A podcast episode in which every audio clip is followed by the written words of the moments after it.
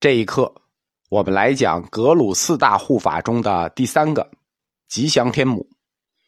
在格鲁派的四大护法里，马哈嘎拉就是大黑天，被视为第一男性护法神，而第一女性护法神呢，就是吉祥天母。吉祥天母，我们汉地又叫吉祥天女，它起源于古印度的婆罗门教。我们说过，就是那几本书，它起源于四吠陀里的离句吠陀。在离句吠陀里呢，有两个天女是吉祥天女的起源，就是白天女和黑天女。而这两种形象呢，也化作吉祥天女的两个形象。它的梵文呢叫拉克斯米，藏语叫班达拉姆。后来，这个印度教的吉祥天女就被藏传佛教吸收，成为了护法神。我们说过啊，从印度教里吸收的这个婆罗门教里吸收的神，神格都比较大。吉祥天女这个神呢，跟大黑天一样，它流入汉地的时间很早，就是比流入藏地早。它跟大威德金刚流入汉地的时间，呃，差不多，就是和大黑天的时间也差不多，大概早密教三百年左右，就是在唐初。吉祥天女的这个神就已经流入了汉地，汉传密教的经典《金光明最胜王经》里头就已经说到了吉祥天女。吉祥天母，她在藏传佛教里是有两种形象的。我们说一般都有寂静相和愤怒相，她也是有寂静相和愤怒相，但是她的寂静相和愤怒相呢名字不一样。她的寂静相叫白拉姆，白拉姆呢就是。现代电影里头的那种穿民族服装的印度美女，啊，呃，很端庄，一手拿剑，一手拿碗。她的愤怒像就跟马哈嘎拉一样，带有了战神属性。我们说马哈嘎拉是男性第一护法神，男战神；吉祥天母是第一女性护法神，女战神。她是有战神属性的。我们看一下她的造像就知道。全身深蓝色，三目圆睁，血盆大口，嘴里吃人啊，吃人骨棒，嘴里叼着个夜叉，红头发，戴着骷髅冠，横坐在一头黄色的骡子上。这还不是一般的骡子，骡子屁股上有只眼睛。他一手吃人骨棒，一手拿着一个嘎巴拉碗，里头盛的是人的血浆，形象很恐怖了。这就是他的愤怒像。我们信的都是愤怒像啊，吉祥天母。他主管的是生死、疾病和灾难。他的造像身上有一个账本这个账本是什么呢？赏善罚恶令，就是这个账本记录着人间的一切善恶。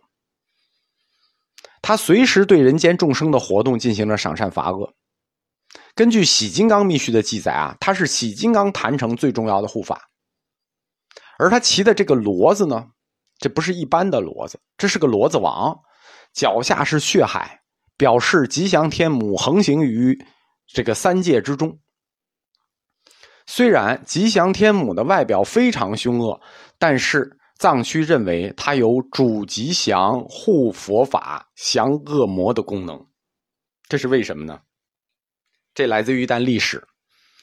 我在佛教通史的藏传课里讲过一课，叫“朗达玛灭佛”。就是公元九世纪，西藏王朗达玛灭佛啊。这个时候啊，历史就这么的巧合，汉地、藏地都在灭佛。有一个僧人拉拢贝吉多杰，他冲出来，射了三箭，其中有一箭就射死了朗达玛，就中断了这次灭佛，守护了西藏的佛法。你灭佛，我把你干掉。最神奇的是。这个僧人刺杀完朗达玛之后，他全身而退的逃跑了。哎，这才是神奇。他冲上去刺杀不神奇，杀完了他跑了，这神奇。据这个僧人说啊，他是受到了吉祥天母的启示和加持，那就太正常了，那就那就那就解释清楚了，他为什么能刺杀成功并且逃跑，因为有吉祥天母守护他嘛。因此。吉祥天母就被视为西藏佛法的守护者，那可不是他就有护佛法、伏恶魔的功能了吗？他杀了这个什么而助吉祥嘛。在藏传的二十一度母像里，有一个除障度母，它就是指吉祥天母啊，意思他这个化身的来源的故事，指的就是这件事。清朝开始，西藏的政教合一政府叫噶夏政府。噶夏政府因为吉祥天母守护佛法的功绩，就把他尊为了地方的保护神，而且他是大昭寺的守护神，尊他为众护法神之首。吉祥天母，他在印度的神格是比较复杂的。第一，他是爱神的母亲。那爱神主管什么呀？那生下来爱，那肯定主管幸福，对吧？你岳母是爱神的母亲，你媳妇就是爱神，那肯定主管幸福。同时，她又是财神毗沙门的妹妹。财神毗沙门就是四大护法中最后一个，就是主管财宝的那个财宝天王。他是财宝天王的妹妹，就是这四大护法里有有一对亲戚。你想，他的母亲主管幸福，他的哥哥主管财富。对吧？所以吉祥天母的神格也有主管幸福和财富的这个属性。关于这种又主管财富又主管幸福的传说，你放心，传到中国来，我们肯定是相信的。因此，吉祥天母信仰在藏地民间流传很广，影响很大，大家都很信任他。每年在拉萨都有一个吉祥天母节，那是哪哪天呢？藏历的十月十五号，因为他是大昭寺的护法王，所以这一天大家要扛着他的雕像诵经，最后来到大昭举行一个隆重的年祭。这就是格鲁派四大护法中的第三个吉祥天母。我们顺便就把他的哥哥说一下，他的哥哥就是这个四大护法里的小里本最后一个财宝天王。法轮殿东配殿的最南侧。供奉着财宝天王，它的起源也是古代印度的传说，但是它就不是吠陀了，也不是往事书了，它是两大史诗里的，两大史诗的那个摩诃婆罗多里头记的这个财宝天王，他就被佛教吸收了，但是他被佛教吸收之后呢，财宝天王在佛教的显教和密教，他们有不同的形象，而且在佛教密教的造像里头。财宝天王是少有的寂静像，你看其他的都看着很恐怖，这都叫愤怒像，叫领轮身，对吧？财宝天王那管财宝，你那么凶恶干什么？所以他就不愤怒，当然了，也不是很寂静。全身金黄色，一面二臂正常人，一手持尊圣宝杵，一手持土土宝鼠，他抓那个鼠就土宝鼠。藏传的财神都抓着一个土宝鼠。财宝天王呢？他实际是我们一进庙里头的那个四大天王中间的一个，就是北方多闻天王的变身。这个多闻天王啊，在显教里，就显教的世界地图里，它属于四大王天中的北边，镇护北距泸州。他住的呢是北水晶宫，这个宫主管的是夜叉和罗刹。他出家的梵文呢？叫做毗沙门，就多闻天王，他的和尚身呢叫毗沙门，主管的是什么呢？主管的是增益法门。什么叫增益法门呢？简单的说就是管增长，那就不是简单的财富增长，像什么寿命增长啊、智慧增长呀，总之物质与精神双丰收的事儿，想增长你都可以拜他，就是财宝天王。藏传佛教。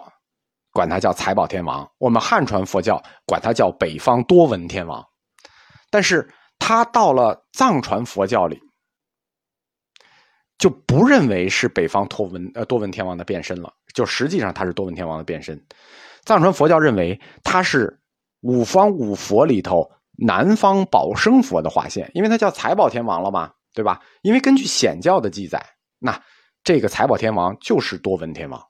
但是根据密教，密教认为要对应五方五佛，它是南方宝生佛。你听这名字，它就是发财的佛，宝生佛嘛，就是可以给予众生财富资粮、成就世间法的这个南方宝生佛。财宝天王有一个专门的咒，叫天天王心咒。你念这个天王心咒呢，就可以财源广进。但是藏传佛教说它是南方宝生佛的化现。这是不是就跟显宗说他是北方多闻天王的划线冲突了呢？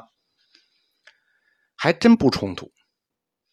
为什么不冲突呢？因为我在天王殿里那课讲过啊，藏传以西为上，所以藏传的北方天王他就站在南面，对吧？东站在西，北站在南，所以汉传的多闻天王到了藏传里，它对应的就是南方宝生佛，就画的是财宝天王，所以这回位置就对了。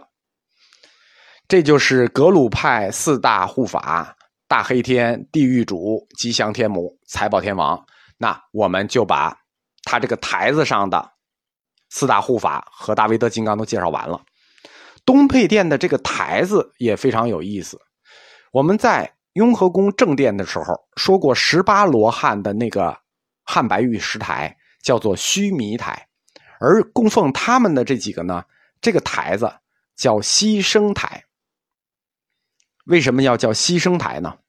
我们下一课讲。